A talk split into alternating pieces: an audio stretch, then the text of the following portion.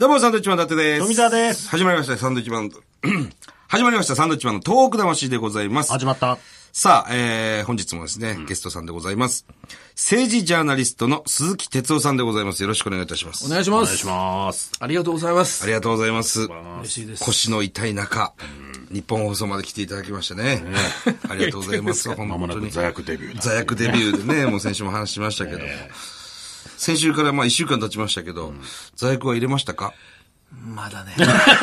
そりゃそうですね。そりゃそうです。先ほど撮ったばっかりですからね。うん。今日ね、帰ってから帰ってから、試してもらおって。楽しみにということですね。で、次回報告してほしい。わかりました。これは、お願いします。ね。はい。はい。さあ、えー、まあ先週はですね、まあ都議選のお話が、えー、主に、はいいろいろね、お話聞きましたけれども、なるほどなっていう話ばっかりでしたね。うんさあ、えー、今日のテーマは、えー、やはりですね、この番組は東北魂ですから、東日本大震災についてね、まあ、鈴木さんからいろいろお話をお聞きしましょうよ。あのー鈴木さん、本もね、出されてます。えはい。期限切れのおにぎり。これ僕もね、読ませていただきましたけど。ありがとうございます。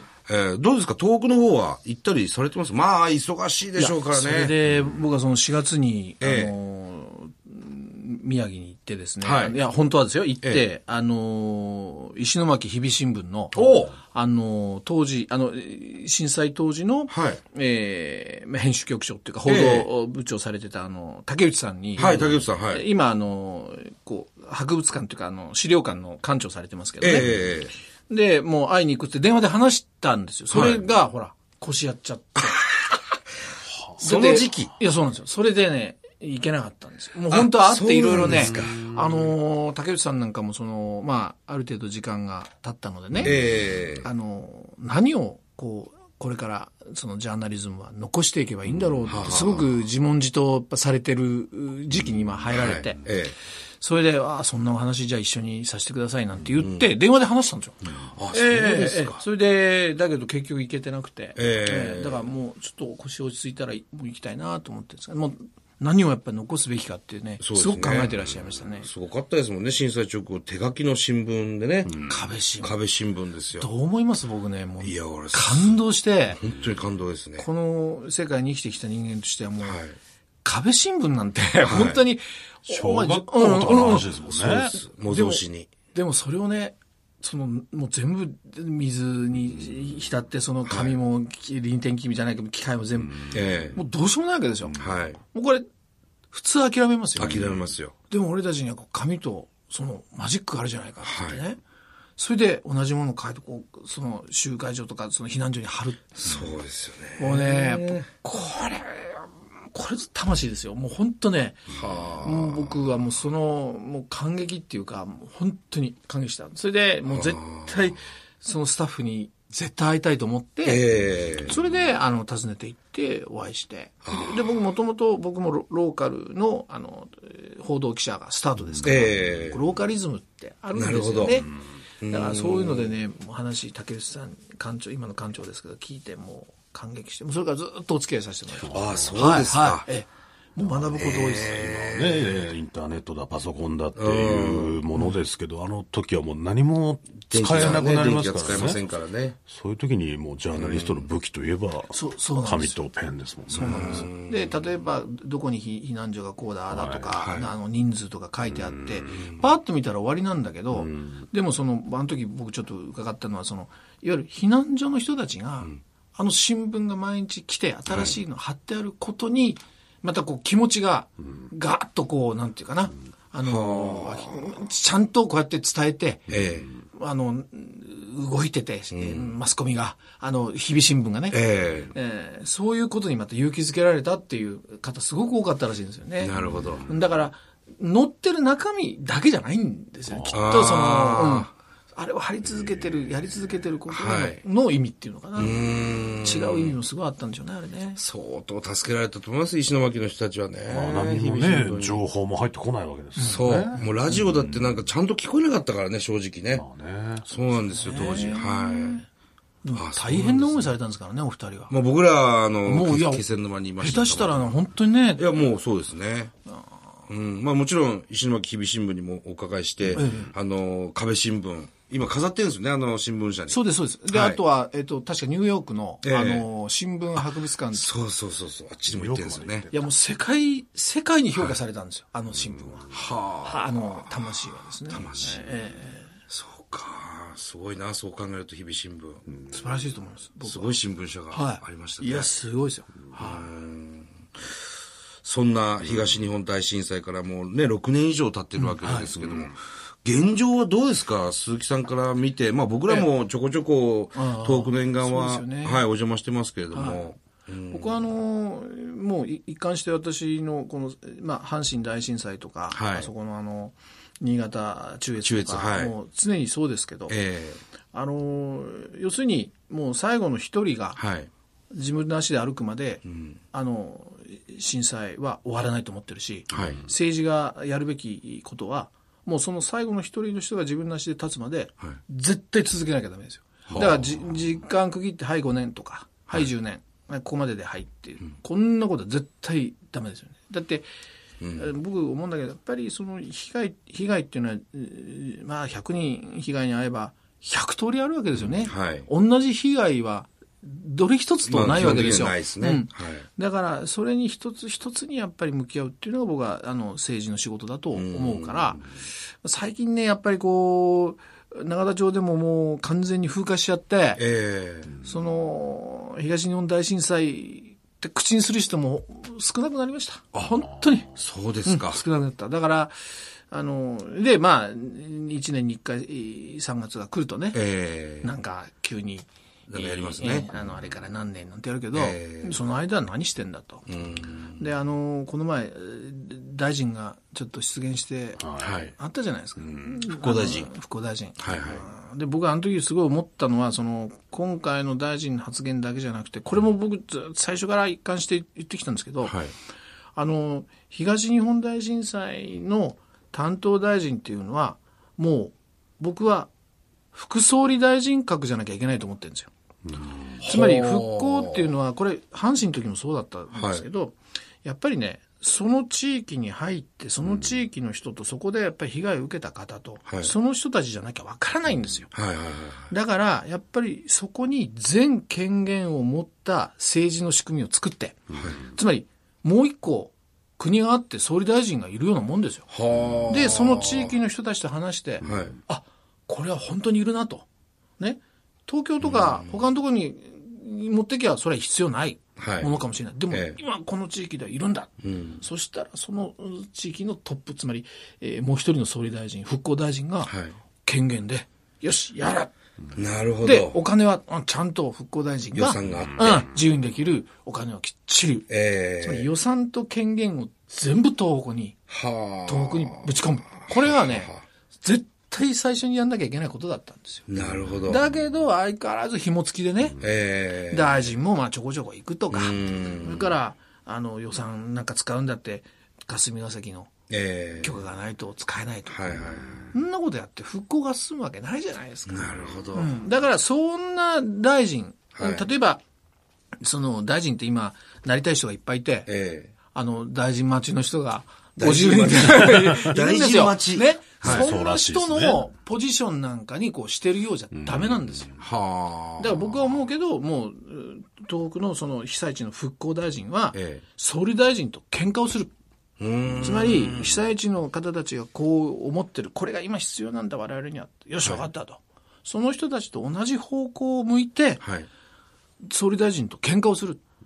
まはあ、これ認めろ、お前と。あ。えそれがね、僕は復興大臣の仕事だと思いますよ。えなるほど。だから、そういう仕組みを作らないで、なんかもう、えー大臣待ちの人に、こう、ポンと与えるような、はいはい。そんなことやってっからダメなんですよ。根本的にダメ、間違ってますよ。もうすごい鈴木さん怒りましたがなればいいのにって思いますよね。今回、その、福島県出身の吉野さんええになりましたよね。ええまあ、新たに。ええまあ、なんででしょう。東北出身の大臣ですから、ある程度分かってくださってるのかなという期そう。だから、待はありますねそ。その、分かってるけれども、ええだからもう、吉野さんに、逆に、さらに権限と。一任して。そう。仕組みを作ってあげなきゃダメですよ。はあ吉野さんは安倍さんと同格ですよ。それぐらいの、やっぱり、そしたらね、復興っていうのは進んでいきますよ。なんでもね、その、被災地で、欲しいもの、ええ必要だと思うもの、そこで考えなさい。なるほどまあ、時々はその、なんて創造的復興っていうんですけど、えあの、新しいこともね、含みながら、どんどんやっていけと。で、例えば、ほら、土地を整理して、あの、高台にとかやって、えだこれ誰の土地かわかんないとか言って、ええありますね法律でどうのこうのとか、はいはいそんなものは、もうそこで自由に決めていいと。法律なんか関係ないんだと、被災地は。なるほど。それがね、僕は復興だと思う。復興政策だと思うんですよ。だから、ね、ちゃんと大掛かりなやつやんないといけないですよね。で、面白いのは、あれなんですよ。当時民主党政権だったでしょ？そうなんですよ。で、その時に、はい僕が今言ったようなことをえやるべきだと。はい。ね？もう、権限と、ええお金と、はい与えてやるべきだって言ってたのは、自民党なんですよ、当時野党だった。はここはそれ一生懸命です。だから僕は自民党ってやっぱすごいなと、分かってるなと思った。じゃあ自民党政権ついたじゃないですか。だからそう仕組み変えりゃいいじゃないですか。確かに。変えないでしょ、何なんでしょうね。いや、そうなんです。だから僕そういうところがやっぱりおかしいなっていつも思って、まあ言ってはいるんですけどね。これ何をどうしたら今みたいな仕組みにできるんですか、簡単ですよ。もう政治決断だから。もう今の政権取ってる総理大臣がやるぞって言ったらできるんですよ。でもやらないじゃないですか。それをやるにはどうしたらいいですか？いやもう、そもうそれはやるにはもう、そう決断しかないですよ、総理に。やらないそういう総理を選ぶ、になってもらうしかないわけですよ。やっぱり霞が関がすごく力を持ってるから、そことの、おまあ、付き合いをどうしていくかっていう、別にこう被災地の話だけじゃありませんからね。いっぱいありますよね。うん、だから、そういうトータルな感じでなるんでしょうけど、はでもやっぱりそれぐらい思いをかけるね、あの、トップが、やれって言ったらやれるんですよ。安倍さん次第ですよ。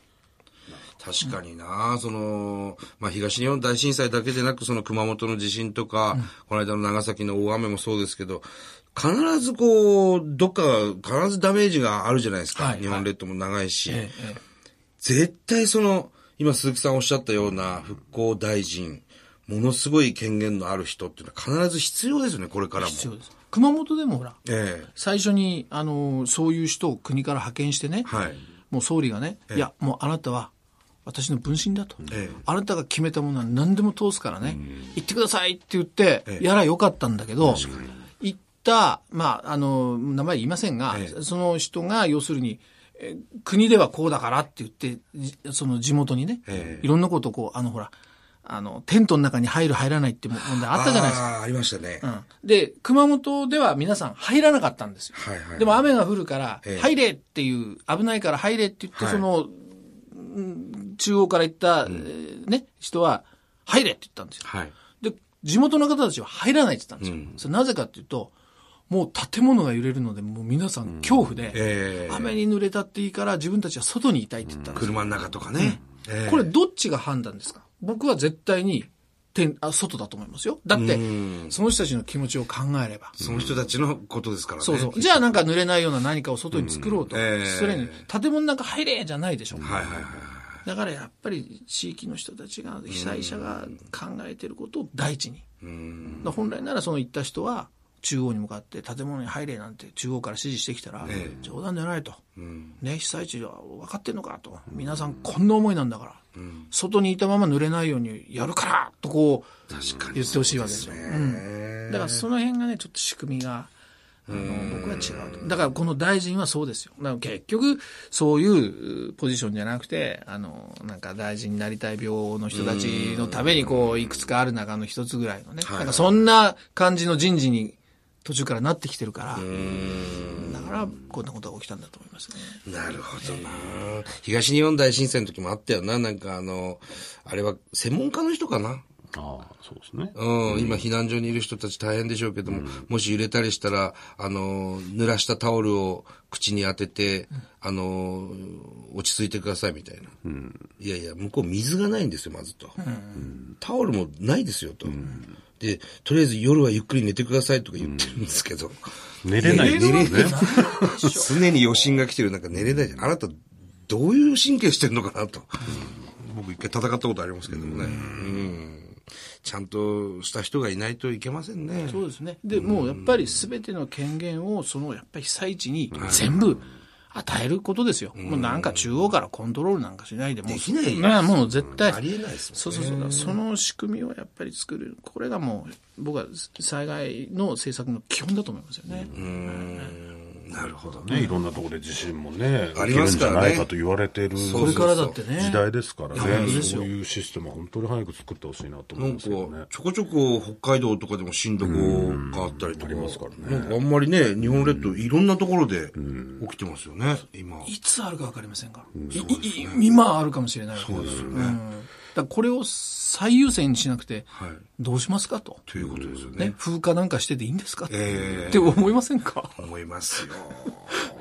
鈴木さん、ちょこちょこ来てくださいよ、この番組。もちろんです。もう、あの、あの、まあ、何より今僕は腰が心配ですよ、鈴木さん、の。あえ、まあこれは、ちゃんと時間かかりますけど。ちょっとね、腰はなかなか完治しないんですけど、そうですねええあの、しっかり治していただいて、はい。静養していただいて。腰苦しんでる方すっごく多いっていうのを知ものったんで。すごく多いですよ。ええはい。